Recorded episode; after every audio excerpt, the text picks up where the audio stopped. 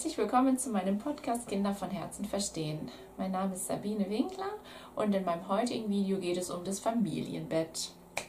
Genau, also das Thema ist wahrscheinlich äh, moderner als früher und ähm, ja, ich möchte einfach euch ein paar Tipps geben, wenn ihr entweder gerade ein Familienbett habt und davon aber weg wollt oder aber ihr noch keins habt und ihr überlegt, wie, wie das alles so ähm, in der Zukunft ähm, passen würde. Dann kommen hier einfach mal ein paar Tipps, ähm, was ich empfehlen kann und dann könnt ihr für eure individuelle Situation ähm, euch das Beste rauspicken. Genau. Also ganz wichtig ist ja wirklich, dass es für euch passt und jede Familie ist anders und jeder schläft auch anders, jeder ist empfindlicher. Also deswegen ist es wirklich ein ganz, ganz individuelles Thema. Und ähm, wichtig ist mir nur, dass jeder seinen Schlaf bekommt. Und ähm, deswegen ja, kommen einfach so meine Tipps, wie wir es gemacht haben, wie wir zu unserem Schlaf kommen. Und dann könnt ihr gucken, wie, wie das vielleicht auch für euch passen würde. Genau, also fangen wir an, wenn das Kind gerade relativ klein ist. Ne? Also sagen wir mal vier, fünf Monate, sechs Monate und ähm, die Nächte sind vielleicht relativ unruhig jede Nacht. Dann ähm, fand ich das immer sehr, sehr wichtig, dass mein Mann gut schläft und der davon eigentlich nichts mitbekommt. Und je nachdem, wie gut euer Partner halt schläft, ähm, könnt ihr halt jetzt überlegen, dass ihr, wenn ihr ein Kinderzimmer habt, ihr halt dort ein Bett für euch auch habt. Also entweder halt das Babybett plus ein Bett für euch oder eine Ausziehcouch oder ein Bett, was man so ja, rausziehen kann. Ähm, einfach ein, dass ihr halt zwei Schlafzimmer habt. eins, wo euer Mann schläft und eins, wo ihr mit dem Kind schlaft. Weil ihr seid ja wahrscheinlich noch in Elternzeit und ähm, könnt wahrscheinlich auch tagsüber vielleicht nochmal so ein paar Mini-Power-Naps einbauen. Aber euer Partner kann das halt nicht unbedingt. Und der kann vielleicht auch in der Situation, wo das Kind dann unruhig ist, gar nicht so viel machen, weil ihr entweder stillt oder vielleicht gibt ihr auch die Flasche, aber ähm, oder vielleicht könnt ihr euch auch abwechseln, aber auch dann wären halt zwei Schlafzimmer super. Genau, also ähm, da auf jeden Fall gucken, dass nicht immer der Partner zum Beispiel auf die Couch ausweichen muss, weil die vielleicht äh, tatsächlich unbequemer ist, als wenn ihr jetzt einfach in zwei Zimmern zwei gemütliche Betten habt. Genau. Dann wird das Kind ein bisschen älter und äh, vielleicht möchtet ihr dann auch irgendwann, ähm, dass ihr wieder beim Partner schlaft, bei Mann und das Kind soll alleine schlafen. Dann habe ich ja sämtliche Videos, wie ihr halt eurem Kind beibringen könnt, dass es alleine im Zimmer schläft und alleine einschläft. Das klappt auch äh, wunderbar, wenn ihr an einem Punkt seid, wo ihr total genervt seid, dann ähm, könnt ihr sowas eben umsetzen. Ähm, und äh, manchmal schläft eben das Kind auch besser, wenn ihr nicht mit in dem Raum schlaft, weil ihr natürlich auch Geräusche macht. Also das kommt auch so drauf an, auf euer Kind, auf euch. Ähm, aber da könntet ihr auch nochmal in die Umsetzung gehen, wenn, wenn das so das neue Thema für euch wäre. Das soll jetzt aber nicht dieses Thema dieses Videos sein, sondern da könnt ihr einfach äh, runterscrollen. Ähm, kind äh, will nicht schlafen und äh, kind, ähm, dem Kind beibringen, alleine einzuschlafen. So, äh, dann kann es eben sein, euer Kind wird ein bisschen älter und möchte nicht mehr im Kinderbett schlafen. So, dann braucht ihr eine Lösung oder auch wenn ihr zwei Kinder habt und die ähm, und ihr jetzt überlegt, ob die vielleicht zusammen in einem Bett schlafen sollen oder in zwei verschiedenen Räumen, je nachdem, wie viel Platz ihr auch habt. Also ich kann total empfehlen, dass Geschwisterkinder in einem Raum schlafen. Es hat bei uns mega, es klappt bis jetzt mega, mega gut. Selbst wenn ein Kind wach wird nachts, wird das andere überhaupt nicht wach oder in den seltensten Fällen. Und ähm, die schlafen tatsächlich sehr viel besser zusammen, als äh, wenn sie jetzt ähm, separat waren.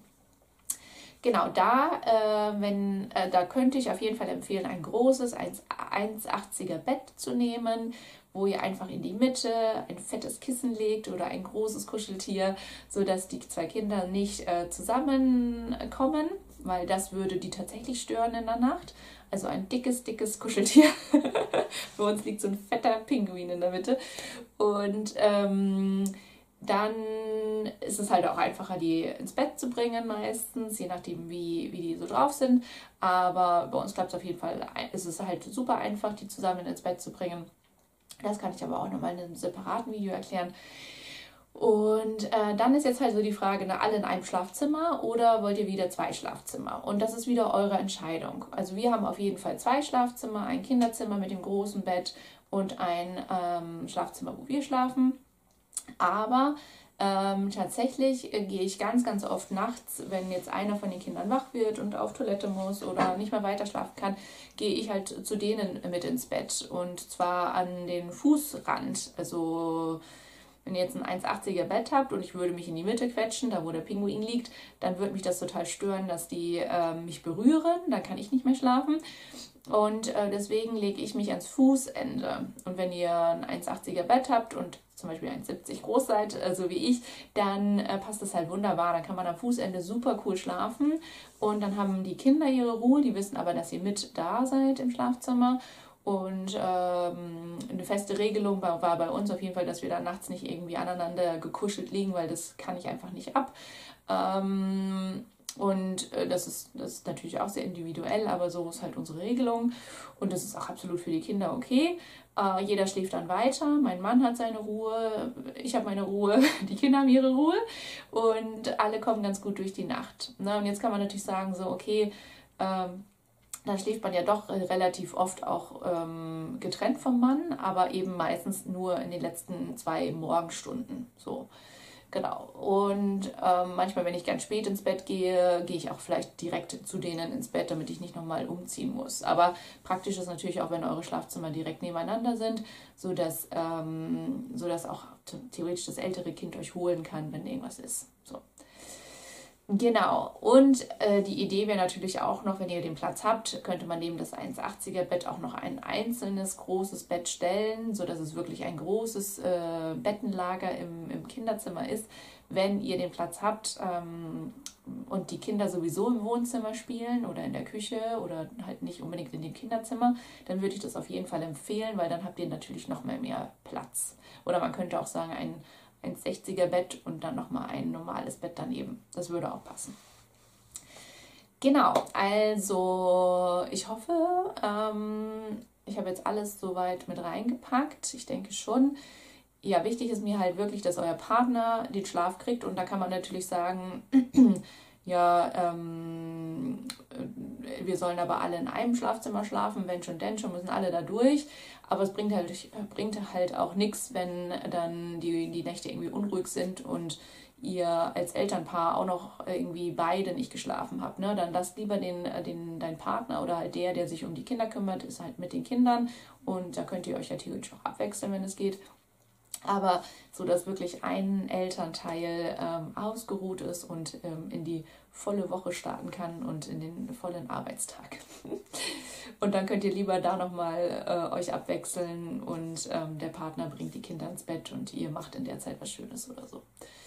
Genau, ähm, also genau, mit dem, ähm, dass die Kinder alleine einschlafen, das äh, habe ich eben als extra Video, weil das ist wirklich auch unser Knackpunkt gewesen, dass ich da nicht eine Stunde mit im Bett liege und äh, warte, bis die eingeschlafen sind und selber total genervt und weil die vielleicht Mittagsschlaf hatten und gar nicht so müde sind, sondern die wirklich mit einem Hörbuch ähm, oder mit einer Geschichte von mir äh, zur Ruhe kommen, dann mit dem Hörbuch einschlafen.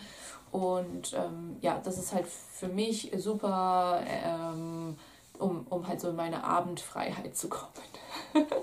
die man unbedingt braucht. Und ähm, natürlich, wenn das Einschlafen innerhalb von ein paar Minuten geht, dann kann man natürlich auch dabei bleiben. Dann ist es ja super easy. Aber genau, wenn das eine Stunde geht, dann vielleicht doch anpacken, das Thema.